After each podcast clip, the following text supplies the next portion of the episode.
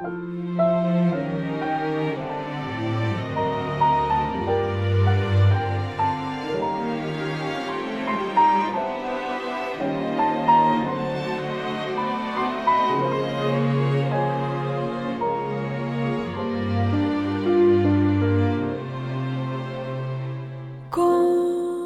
每次去面试或者去进入到找工作这个这件事里面的时候，你就觉得说，我好像还可以再饿一饿，就是我不想吃饭了，就就这样吧。就是我觉得比起面对这些事情，我觉得它带给我的痛苦比没钱好像还更大。然后就聊到了电影。然后他就开始问我，呃，《天下无贼》你最最印象最深的镜头是哪个？然后我 就是我已经就是对这个面试就已经很烦了，所以我就已经完全是放弃的状态。我就说，哦，那我也回忆不起来。他觉得他一一个月三十天都不开心，只有发工资那天是开心的。然后他说我我比他好一点，因为我只有还房贷那天是不开心，但其他的时间我都是开心的。我也跟我朋友说了，我现在感受到了一种就是成为了一个别人靠不住的人的快乐。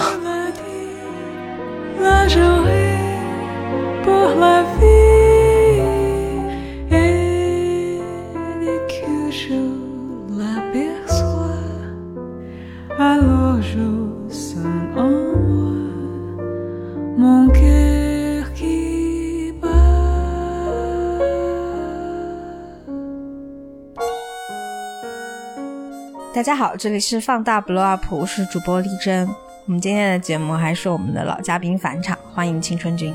嗨，大家好，我是青春君。今天的这期节目是纯粹没有任何的准备，就是青春君说有一个节目想想要聊一聊，我说好，那我们就开始，找一个时间就直接开始吧。你们工作室现在怎么样了？房子？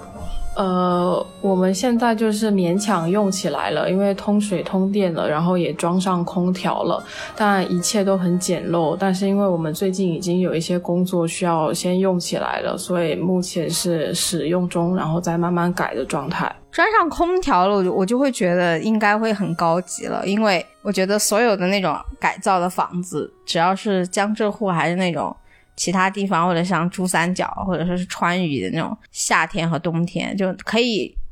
用冷气和可以取暖，就是一个非常不一般的那种感受感觉。对我们就是装上空调的那一刻就觉得哦，它已经可以用起来了。因为我们之前在杭州就是夏天特别热，但是因为那个空间就特别大，就是基本上开空调也没有用，所以我们这一次前期。呃，就是想要让它能用起来，都是想着说怎么把那个分区先隔好，然后门先装上，让它那个空调是可以用起来之后，那个空间是可以制冷的。所以我们现在就是有空调，就就在那就感觉很舒服了。简短的介绍一下为什么会突然开始说工作室，是因为呃，回到荔枝林是我和青春君今年意外的想到的一个专题，就是类似于记录。青春君的一个个人生活履历，就很像一个从杭州回到珠三角的一个一个朋友的一个生活侧影啊。之前已经有过两期，如果你感兴趣的话，可以往我们的节目前面翻。这是一个小系列，你先寒暄一下。就说到你那个工作室，是因为我前前几天，就是上周吧，我看到就是有一些那个艺术界的网红艺术家，就是就是。想想工作室嘛，嗯，你知道的吧？就是中央美院的那几个，嗯嗯嗯，他们好像 把自己的工作室从北京搬到杭州了。然后我还在想说，会不会就是你们之前驻扎的那个村落？我不知道，我没有看他们那个号，不过。我们原本在的那个园区最近也有很多变动，就是很多人走了，然后又去了很多新的人。然后我们原本那个工作室呢，就我们的那一间，应该是那整个园区里面流动性最高的一间，因为我们那间的条件就很差，就他别人看起来会觉得很漂亮，因为我们有连着十几米的一面墙，全是落地窗。然后夏天的话，就是阳光很好，但是巨晒，就整个像玻璃。理房一样。然后我们当时走的时候是有一个呃已经想要进那个园区，然后等有空的工作室出来等了两三年的一个女生，然后我们走了之后，她就搬进去，但是她搬进去到现在应该也就几个月的时间，她已经搬走了。我是看东东想他们说，其实艺术家在北京，你也会面临一个。你工作室需要的地方比较大，但是北京的城中村好像不是很稳定，就有一些人可能你搬了几次就做了几次装修，然后就发现他们哇，说他们去了杭州就感觉是填上了你们的空，嗯，因为莫名的联想。对我们之前也有一些邻居就是从北京搬过来的，就我觉得杭州还是能找到一些环境挺好，而且相对来讲比较便宜的地方。而且做一个不负责的猜测，就是他们已经是相对。有流量的网红艺术家的话，嗯，来江浙沪就感觉 非常的顺拐。好了，我们进入我们今天的话题的主要是因为青春君想聊一聊他最近的应该叫什么，就是求职生涯。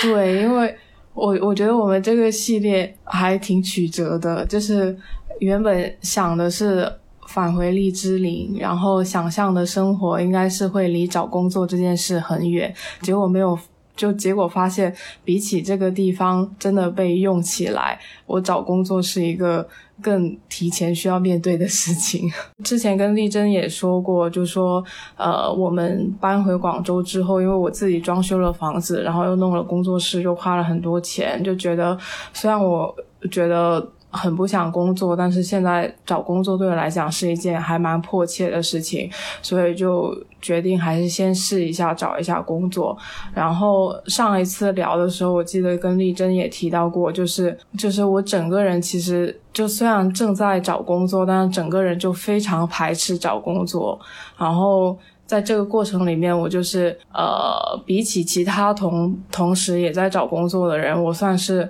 可能投出去简历的很少，然后收到的反馈也很少，然后去参与的面试也很少。但就算这样子，我在这整个过程里面还是有非常多的槽想吐。看上去虽然很迫切，但是实际体验竟然令让人更想要放弃。对，就是就是你每次都觉得哦，我太缺钱了，我一定要去找一份工作。然后每次去面试或者去。进入到找工作这个这件事里面的时候，你就觉得说，我好像还可以再饿一饿，就是我不想吃饭了，就就这样吧。就是我觉得比起面对这些事情，我觉得它带给我的痛苦比没钱好像还更大。那有没有一两件特别可以具体吐槽的事情？我到现在的话，我只我哎，那个那个那个讲一下，嗯，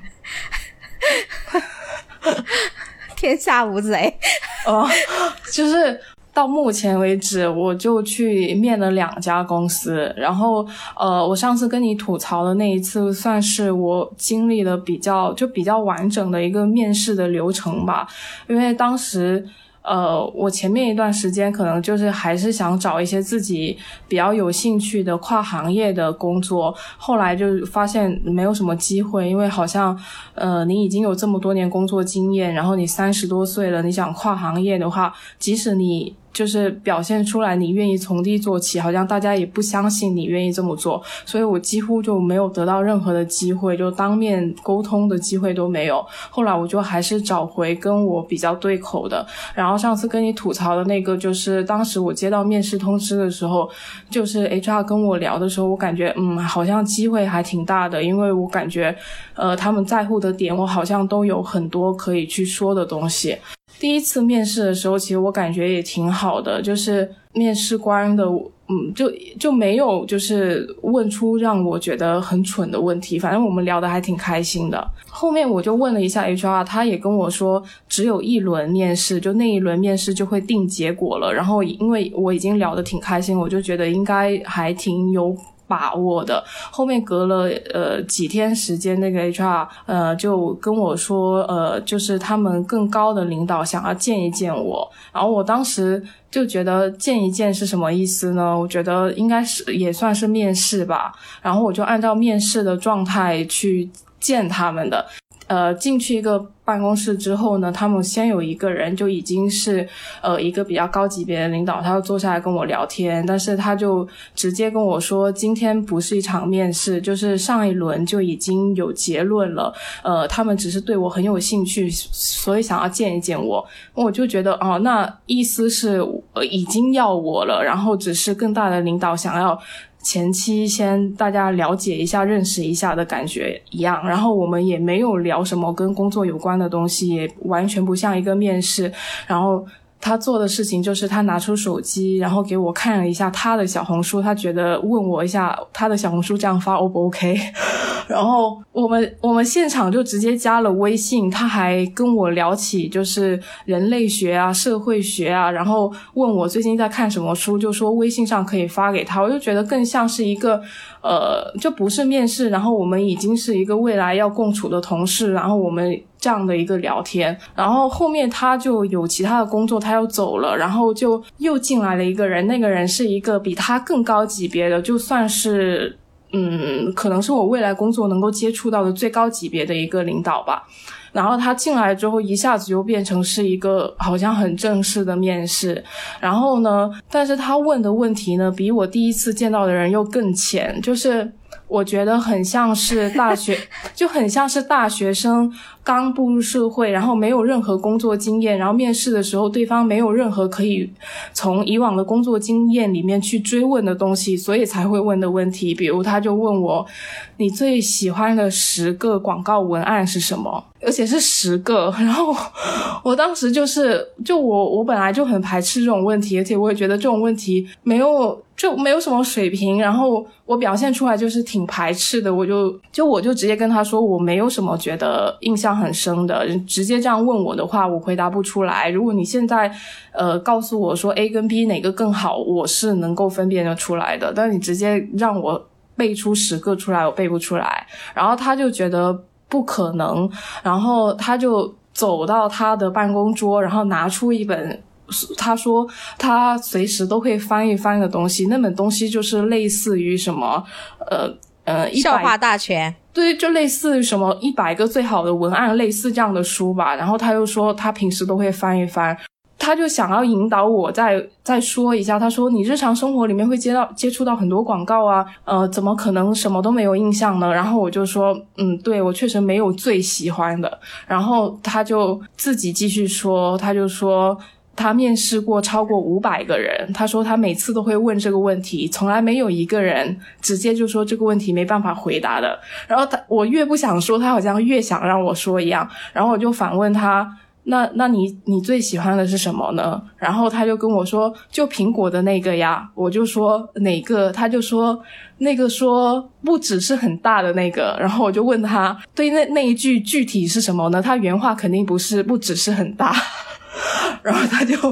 他就在那想了一下，想了一下，然后终于说出来：“岂止于大，是吧？你看你自己也不会觉得你对某一个广告印象很深，然后你可以具体的把那句话给说出来。我就觉得这样的问题很没有意义。然后我们两个人就好像在这个问题面绕进去一样，因为我提到说。我没有办法具体说出十个我最喜欢的文案，但是我可能可以知道 A 比 B 好，而且 A 比 B 好在哪里。他就觉得说，哦，那你就是只能够做命题命题的题目咯。然后我就被激怒了，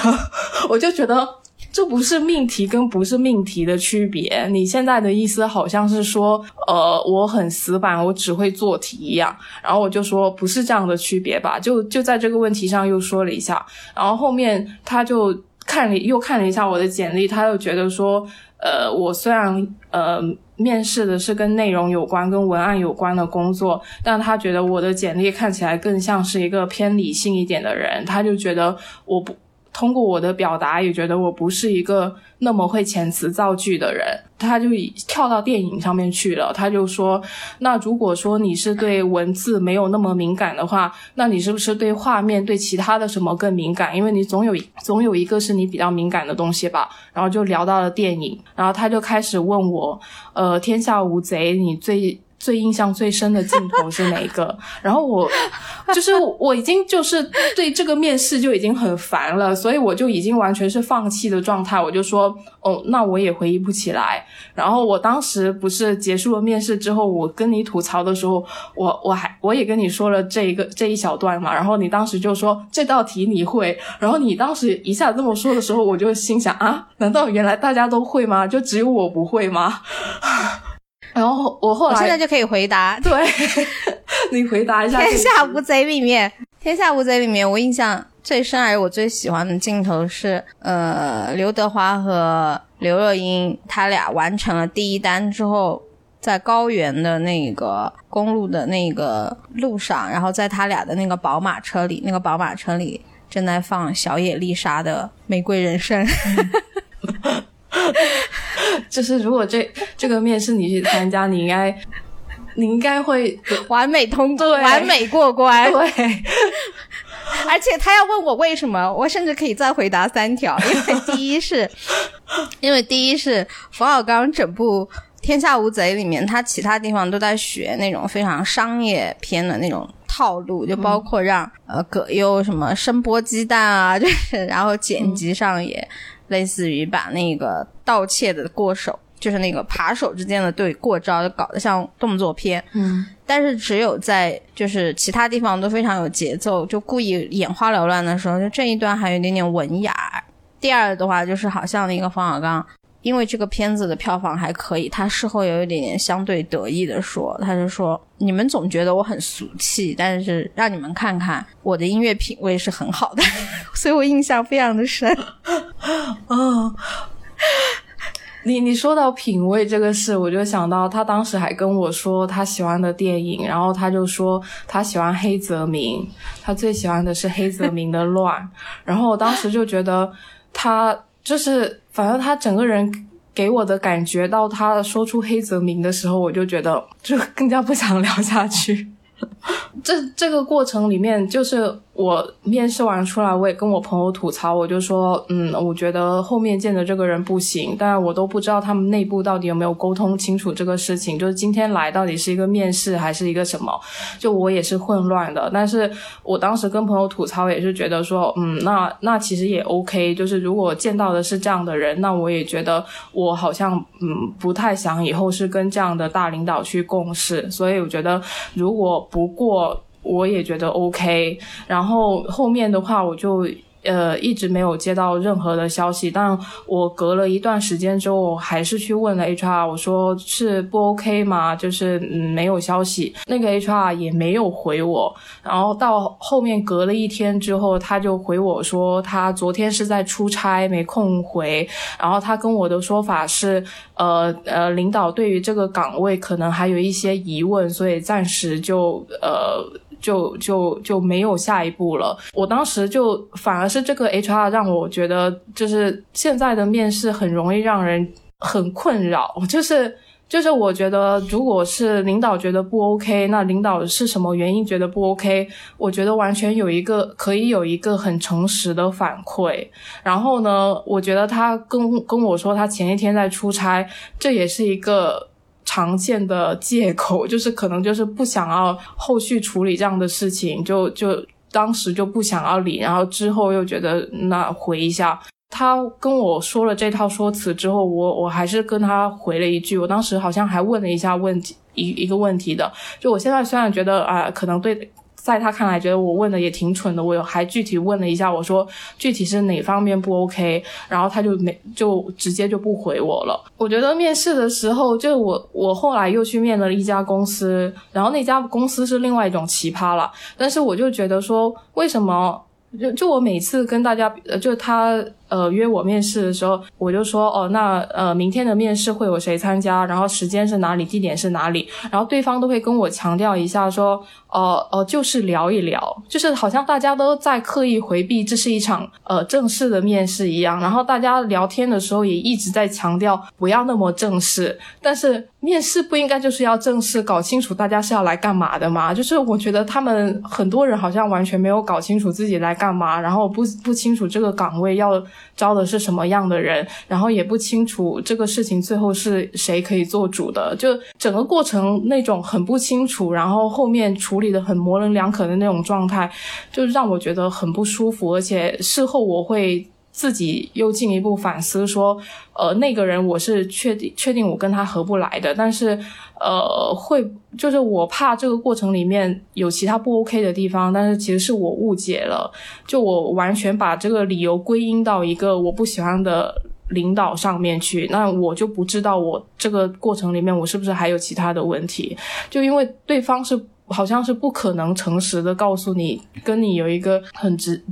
就是很正常的交流，就就 HR 好像只能够说套话一样。然后我那那几天就在小红书上就经常刷到，也是类似面试失败啊什么这些人，有很多人在上面吐槽。然后就又出现了另一波，就是应该本身就是 HR 吧，然后就在上面说，嗯，面试的人有多幼稚，就是觉得说，呃，别人是不负责去处理你的疑问的，他每天要对接很多的人，你这个人不 OK 了，他马上就要去。去找另外一个人了，所以你有什么问题，你想在这个面试里面得到的经验，人家是没有责任去告诉你的，所以不要这么幼稚的去问别人这样的问题。我觉得你现在拥有一种对全世界都不太满意的反骨，就是我觉得如果是换做以前你在大厂时候，前期大厂的时候的时候，你都没有这么反叛。我觉得你现在是有一些反叛在的。就是我觉得我会比以前更不能够忍这些问题，就可能以前我也知道有这些问题，是的，但是我容忍度要更高一点。但是现在我就是觉得，就比如说，呃，我现在的状态就是，虽然我很需要一份工作，但我反而觉得我去面试的时候。比我以前去面试的时候都更不紧张，就是我我大概清楚梳理一下，呃，有哪些是我要准备的，比如我以前工作的内容，可能已经有一些过的时间比较久了，我需要重新回忆一下。但是我从来就不相就不相信什么面试的技巧啊，什么你要去怎么包装你的空窗期啊什么的，我就觉得这些东西我都应该是可以坦白说的，只是。我也很清楚对方要的是什么，我要给到的是一个怎样的态度，我肯定也不能够觉，人家问起你空窗期在干嘛，你觉得哦，我就是在玩呀，我无所谓的呀，我就是这个样子的，你爱要不要，也不不可能是那样，只是我觉得在。我自己的想法那一块，我都可以尽可能坦诚的去说，所以我去面试的时候，我都不怎么紧张，然后也觉得呃不需要很多技巧，就大家都是一个平等的交流，然后我也在筛选他，但是在这个过程里面，就让我觉得，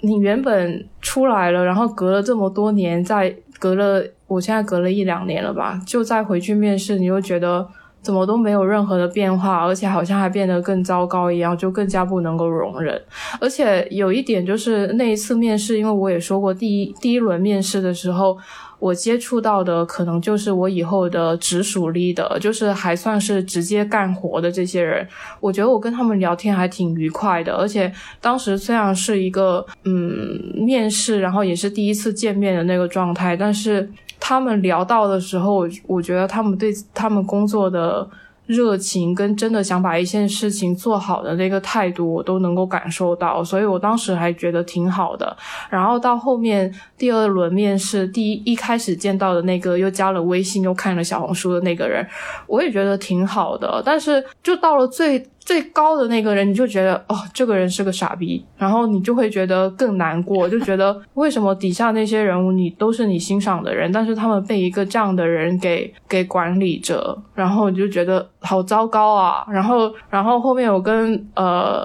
我以前的领导聊了一下我找工作的事情，然后他就会说，对，现在就是有。就是很多大领导都是这样的人，就是江湖气很重，然后其实也不太懂业务，但是他确实靠他这样一套东西是吃得开的，所以他就当了这么大的领导，然后我就觉得啊，好糟糕啊！对啊，所以我就觉得你现在全身反骨，而且我会有一个形容，嗯，你这个形容特别像社会上很容易说的一种人，嗯，就是已经过了婚姻焦虑期，反正我都不一定非要结婚，或者是再次选择结婚了之后，就反而标准变高的大龄女青年。嗯，对，就是就好像拖过了一个自己的那种焦虑期，或者说是你觉得反正也是打引号的自暴自弃以后，你反而不愿意降低你的标准，就是你明明知道世界就是它有一个这样的样子。或者说是你会觉得比几年前感觉现在的世界更糟糕，嗯，但是你还是会觉得算了吧，都这样了，我为什么还要妥协？对，而且我又我也觉得说，就是我已经没有钱了，就是但我也这一年也这么生活下来了，好像这一年的生活经验也让我。比之前参透了某种生活的真相，对，而且更愿意相信，就是船到桥头头自然直，就是有很多问题，你就等它真的来到你眼前吧，你就来到你眼前，你就总会去想一个方法去解决它的。就我现在好像还挺相信会这样子处理。问题的，然后我再去看我的以前大厂里的朋友，看他们的焦虑，我就我就有时候就觉得，呃，他们的就是能够拥有快乐生活的条件肯定是比我好的，但他们就真的是不行，就是。就是那个结打不开，就是打不开，他就是焦虑，他就是焦虑，他三十五岁马上要到要到了，焦虑他马上要被裁员了。即使他已经工资非常高了，他也一直要想他三十五岁了之后怎么办？怎么办？怎么办？我已经不能够理解那样的焦虑了。然后我又觉得，呃，比起拥有很多钱，但是他就是打不开那个结，他就是不能够快乐。我现在好像。还好一点，就是我没有钱。就我我说我朋友说的嘛，就是他觉得他一一个月三十天都不开心，只有发工资那天是开心的。然后他说我我比他好一点，因为我只有还房贷那天是不开心，但其他的时间我都是开心的。然后我们有一个三个人的群，然后里面只有一个人有工作，我跟另外一个朋友都没有工作，另外一个朋友是交房租。然后我们都上就八月一号刚刚过去，我们就交了房贷跟房租，然后我们就说。每每个月过完这一天，我们就有一种交了保护费的感觉，就是保障了我接下来一个一个月都会挺开心的。前段时间也有一个朋友，呃，也跟我聊过，就是说他之前由于工作就搞得非常的不开心嘛，然后他就裸辞了，嗯，然后裸辞完之后，他会发现并没有他想象中的那样的快乐，他会反而陷入了一种我需要找工作的那种焦虑。他那一刻，他就说，他忽然对自己有了一个全新的认识，就是说，原来自己是一个很典型的中国人。等到他又找到工作以后，他忽然也觉得好像这份工作没有让他开心。呃，第一是这份工作没有想象中的那么好，第二就是上一份工作带来的后遗症还延绵到现在，他整个人现在就是。是处于一个需要调试的，然后，嗯，根据你这么一说的话，我就会觉得，其实最强大的其实是人对生活习惯的一种惯性。很多时候，你是被你习得的和习惯了的这套惯性绑定的，你要跳脱出习惯的这一套模式，给自己解绑，这个过程就是很难很难的。就是你刚才说的，你们三个小群里面这种情况。你会不会在意？有的人会觉得说你会和别人比较。我我现在真的还好，我之前有经历过一段时间就会。但你刚刚说到这个情况，我就觉得每一个裸辞之后又陷入找工作焦虑的人，给自己的时间都太短了，就是。你刚开始的那段时间焦虑是很正常的，然后大家很容易就给自己下一个结论的，就是我我才裸辞了一个月，然后这一个月里面我当然就要适应我新的生活的节奏，我没有工作的这个状态，但是大家往往在这个时间里面就给自己下一个结论，说哦，原来我不适合，我还是一个典型的中中国人，我必须回去工作，但这个不是一个。就这个得不出这个结论，就是你还得给自己再长的一段时间。然后像跟别人对比啊什么的，我也会，就是我中间有一段时间呢，就是我就见不得我前司的同事发的朋友圈，我看到他们发朋友圈，我都很不舒服。就是也不是说他们发一些他们过得多好的，就我看到他们就不舒服。然后到现在，我就真的看他们的朋友圈啊什么的，也没有什么感觉。然后，呃，可能也是因为你的生活跟别人已经差得太远了，你就觉得跟别人也没有对比的。可比性，所以你就也反而就不会对比。比如说我的朋友以前我们一样在大厂，然后他的月薪可能已经去到五六万了，然后我觉得我的薪资也比他低，但我们走的同样是大厂这条路，我就会跟他比。但现在我们的生活完全不一样了，他还在大厂里面，他的月薪还在往上涨，我就是一个完全每个月没有收入的人，我就反而我完全就不会跟他那样的人比，但我也。呃，就我们在那个群里面有另外一个没有工作的同事的同的朋友，那个朋友呢，他是也没有工作，然后呢，但是呢，他是有有钱男朋友，然后呢，他有钱男朋友呢，时不时就送他比特币，就这种呢，就有时候也确实会让我觉得 啊，一样是没有工作，一样是没有收入，但是呢，他还是比我好一点点，就有经过这样的一个阶段，但后面的话也。就觉得又还好，就因为他也有他的焦虑，你也能够看得到。然后又觉得我我肯定不是那样的人，我交不到有钱男朋友。然后我就觉得，嗯，就你只要意识到你跟他们完全不在一个赛道上，然后你这个赛道上在你身边是没有人的，你就不会焦虑了。其实我也很理解，就是他不能暂时一段时间，他是不能接受自己没有工作这件事情的人的，就是。就是我还是那个认识，就是我觉得人是观念的动物，就是你要跳脱出你一套习得的认识和你已经习惯的模式，就是非常难的。嗯，其实这个东西就好像有一些人他要去做情感咨询是一样的，就是有一些人就是。他不分手，他很痛苦；他分手了，他也很痛苦。但是呢，关于他究竟要不要分手这个过程，他会纠结非常非常的久，嗯，以至于或者说是有一些人他离婚了之后，或者说是女的吧，以女性为多，这里没有说我要攻击女女同胞的意思，就是他会觉得，当你没有跳脱出你对自己自我意识的认同，就比如说他会觉得，嗯，我现在是一个没有人爱的可怜人，嗯，或者是他会觉得，嗯，我现在是一个社会盖过盖过章的，就是。婚姻失败或者说是情感失败的呃人，我是不被爱、不被选择的。当他不能跳脱出这个意识对他的绑架和捆绑的时候，人就是很难受，就很难改变的。但是你什么时刻可以呃接受另一种新的模式，然后去就是之前是推倒，现在是重建，这个是因人而异，人各有异嘛。但是我的感受和我的观察就是就是很难的，大多数人就是很难的，嗯。我觉得这个东西要被打破，有一点就是，就是大家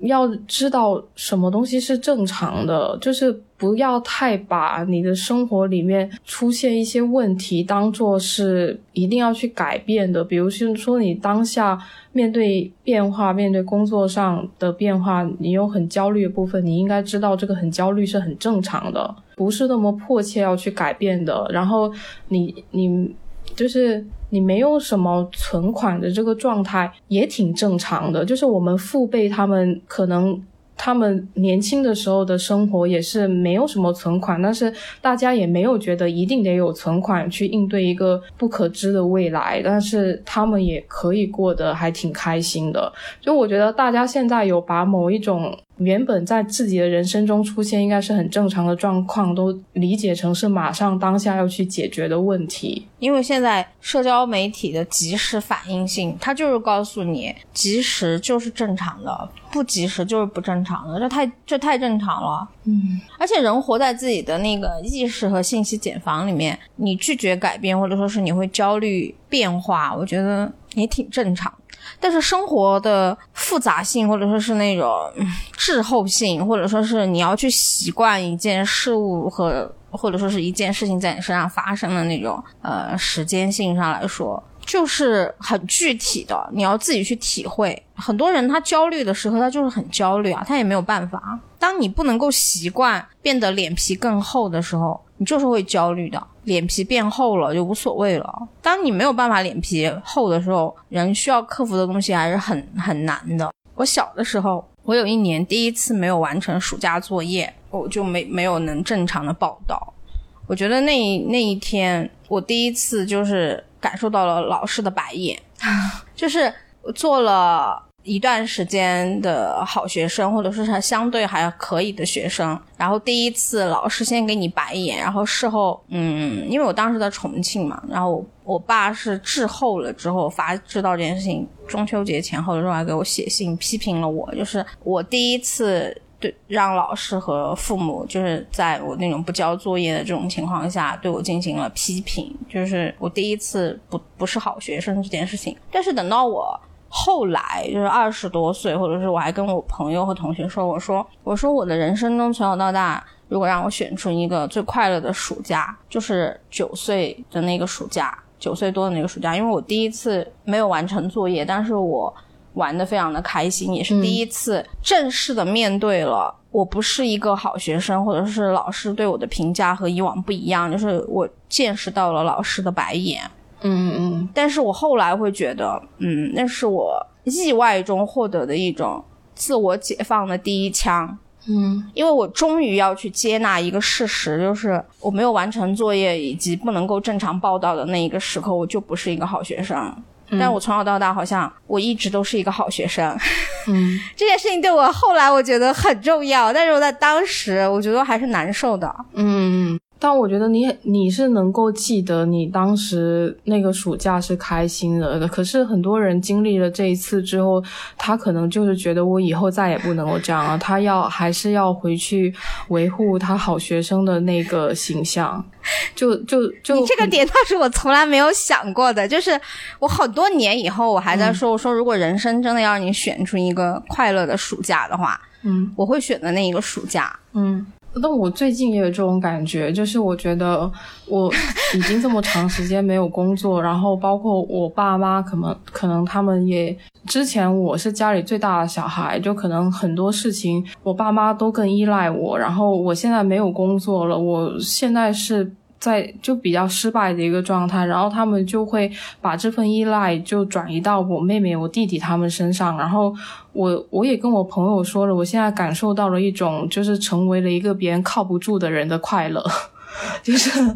就是你会少掉很多责任，然后就是你发现，就是原本你一直在那个位置上的时候，你会很担心，如果你有一天扛不住了，是不是会有问题？但是你发现，哦，有一天你扛不住了，也不会有问题。就这个事情又会再给你信心，就觉得说，嗯，生活里面像出现这样的状况，其实它有一定的弹性的，就是它会自己去。重新回到一个平衡，然后你可以照着一个新的岔路再往下走一走。所以，所以现在是不是你可以去揣揣摩一下吴亦凡在牢里的心态？说不定他还轻松多了，也有可能。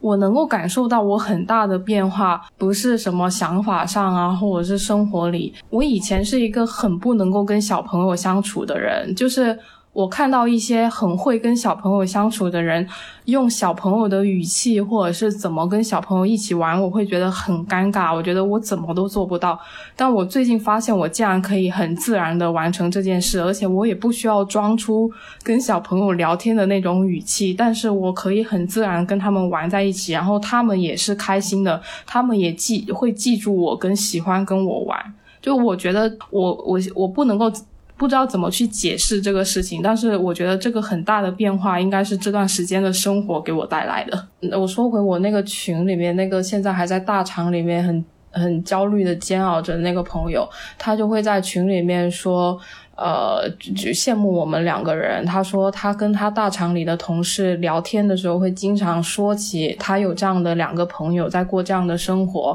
然后他们一群大厂里的人可能就会觉得哇，好羡慕啊什么的。但是当我跟就我当我跟他就。这在聊天的过程里面，突然提到我们的生活的时候，他反映出来的态度又让我觉得，事实上他看到我们这样的生活状态的时候，他是一直在提醒他不能够成为我们这样子的人的，就是他看到的还是我们焦虑的那一部分，看到的还是我们缺钱的那一部分，然后他会更加觉得他更需要攒钱，就真的是。求人得人，反正大家只能看到他能够看到的东西。即使他在跟他同事聊天说起他两个朋友的时候，他会表达认可，但其实他就是排斥的，就是他会更不愿意过这样的生活。那肯定啊，那肯定啊，人各有异，然后每个人也有自己的那种倾向性嘛。对，但是我那个朋友是原本应该是我们这几个人里面最有可能过我现在这样生活的人，因为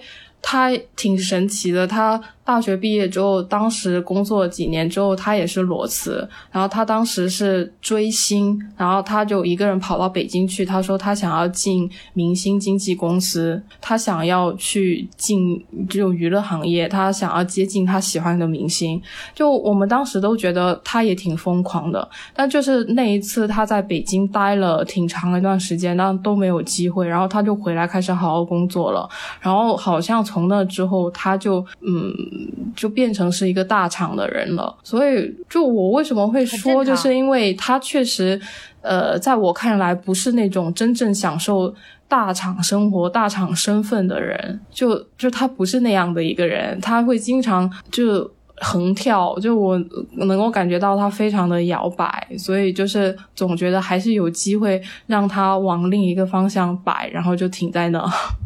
很正常，嗯，就是我们总觉得。听一个人说话和看一个人的表现，他是那样的人，但是说明他上一次在北京或者说在其他的状态中，他摸清了自己的真相。嗯，他不是他想的那样，也不是你想的那样。嗯，就是行动才是一个人最好的投票。嗯，但我也觉得也不一定就是摸清了，就大家也没有那么的厉害，能够在他每一次的有这样经历的时候摸清自己。有时候就是你就是走到另外一个方向，然后你就刚好在那个时候走到那一个方向。我觉得到现在我都不觉得他那一次就是摸清了自己，然后也许在接下来他又突然有一次这样的时机，然后。他他又去做了类似一样这样的事情，然后就完全又走到另外一个方向，也有可能。如果现在就总觉得大家不要不要太觉得摸清了自己，就是很多就就比如说你刚刚说你的那个朋友就认定了自己是一个典型的中国人，我就觉得不要下这样的结论。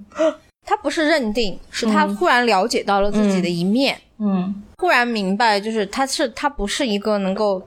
至少在现阶段不能坦然的停下来的人，嗯，所以我觉得你那个朋友应该也是他在一些经历中，他摸清了某一部分的自己。可能我现在就是觉得拧巴也挺正常的，就是我之前一直在想，当我有一个很就是下定决心的那个时刻出现了，我自然就会去做那个决策。但我觉得大多数人好像都没有那样的一个时刻，就都在拧巴。嗯，没有的。嗯，然后就是你怎么怎么拧巴的同时，去让自己最后是是就就最后不会一直停在某一个位置上，就是你拧巴，但是你是一直在往下走的，就有不同的拧巴。这个我就不了解了，但是我只知道拧巴的人或者是拧巴的事情，有一点就是那个开关是捏在你自己手里的。嗯，对对，你说的这一点我也深有体会。我现在就是觉得，你其实劝不动任何人，然后也没有任何人能够劝得动你。我们是不会缺鸡汤的，这个世界，嗯，这个世界是没有秘密的，这个世界不缺方法论，不缺解决方案，也不缺鸡汤。然后这个世界没有任何的秘密，它就是躺在你面前的，就看你体会到了多少。嗯。我觉我觉得不仅是不缺，实际上人也不需要。我还没有跟你说，我最近一次面试，我是这周一去面的。但是上周的时候，因为我上周回了一趟，回了一趟汕头，然后当时接到了《时代周报》的电话，然后他们就在电话里跟我大概香港那个吗？呃，不是。不是香港的，就在广州的，嗯，时代传媒，他们时代周报写的是一些偏财经的东西。反正他就跟我在电话里聊了一下，然后后面就说，因为我不在广州，就说等回广州再说。回了广州之后，我们呃约了周一见，然后他也是就是强调说聊一聊，聊一聊。然后我去到的时候，呃，就完全没有问简历的问题，也没有问我过往工作经历的问题，然后就说，呃，我的情况他都了解了。不过我也不确定他是不是有去打听过我，因为他跟我之前的领导啊、主编什么他们都挺熟的，然后他又直接跟我说他们是要试稿的，我就。我跟我朋友说，为什么现在还有试稿啊？就是我觉得试稿这个东西就是不对的。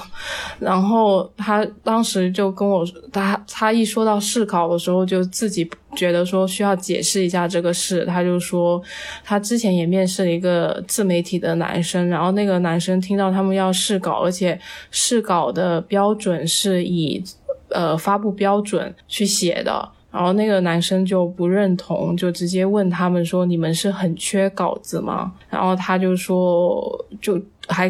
他自己主动跟我 Q 这个事情，他的态度就是觉得说，呃，那个男生居然会这么说，他就说我们怎么可能缺稿子？我们就是呃需要这么一个流程去判断你。然后我当时就觉得说，面试不就是通过沟通，然后你去了解我，然后。能不能通过沟通去对我这个人的能力有一定的判断，不是你作为面试官的能力的表现吗？就你现在就是啥问题也不问，然后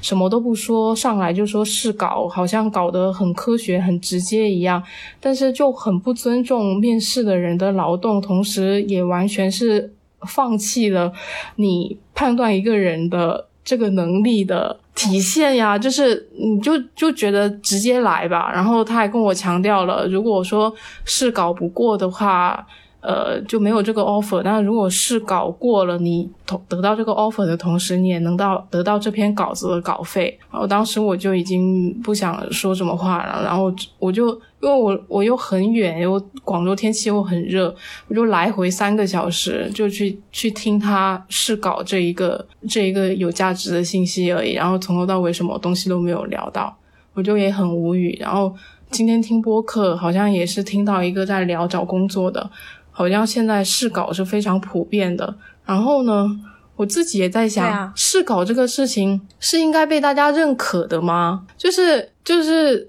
我觉得有一些就是像像像写文章这种的，我就觉得根本就不应该存在试稿。我有我以前的稿件，你也完全可以看到我以前写的东西。你有什么想要了解，你也可以直接问。那你现在直接让我写一篇稿子，反正我就觉得我很不能够接受，而且我就觉得这件事是不对的，但我又觉得是不是我不对？要求试稿肯定是不对的，但是现在市面上就是这样成风。以前比如说，比如说地产业还比较兴盛的时候，霸道的甲方不仅是要试稿，还有比稿的。我知道有一些会比，但是一般不会以发布标准去要求你，就是大概能够看看出来一个框架，你的想法，你的呃，或者是你你你写一部分，就是能够体现你的文字水平啊什么就够了。就我觉得以发布标准去要求你，完全就是以他正式员工的方式在劳动，这就是不对的呀。但这就是一种社会现实啊！我不是说你不对啊，就是我知道，我知道。对，从你的角度的话，我理我非常理解你，但是客观真相上来说，好像这也是一种真相，就是这种情况就是很普遍。就我就直接就觉得，嗯，不用考虑了。然后呢，我现在唯一还在进行中的事情呢，就是我要去香港卖保险。你考过了吗？我考过了呀，我上次去考的时候考过了，但是我觉得保险这一个呢，你如果觉得今天聊够，我们可能下次还可以聊一期聊聊保险。我只知道上一次是刮风球的时候，你去香港，就是你说我要务必一次性考过。对，因为感觉挺折腾的，还要特意去一趟考试什么的。然后，因为他那些看的东西都很杂，就是有有，我觉得有一点像难度更高一点的科目一吧，就是那种感觉吧。然后，所以就是一定要你刚看完，然后马上去考。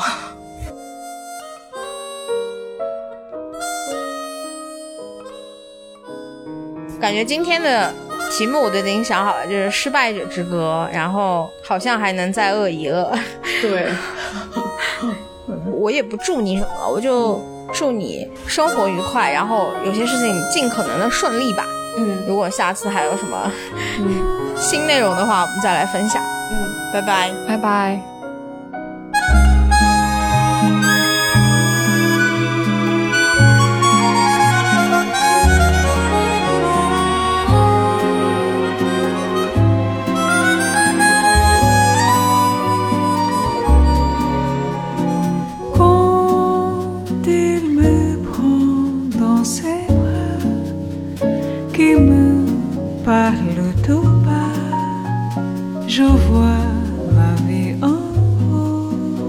嗯。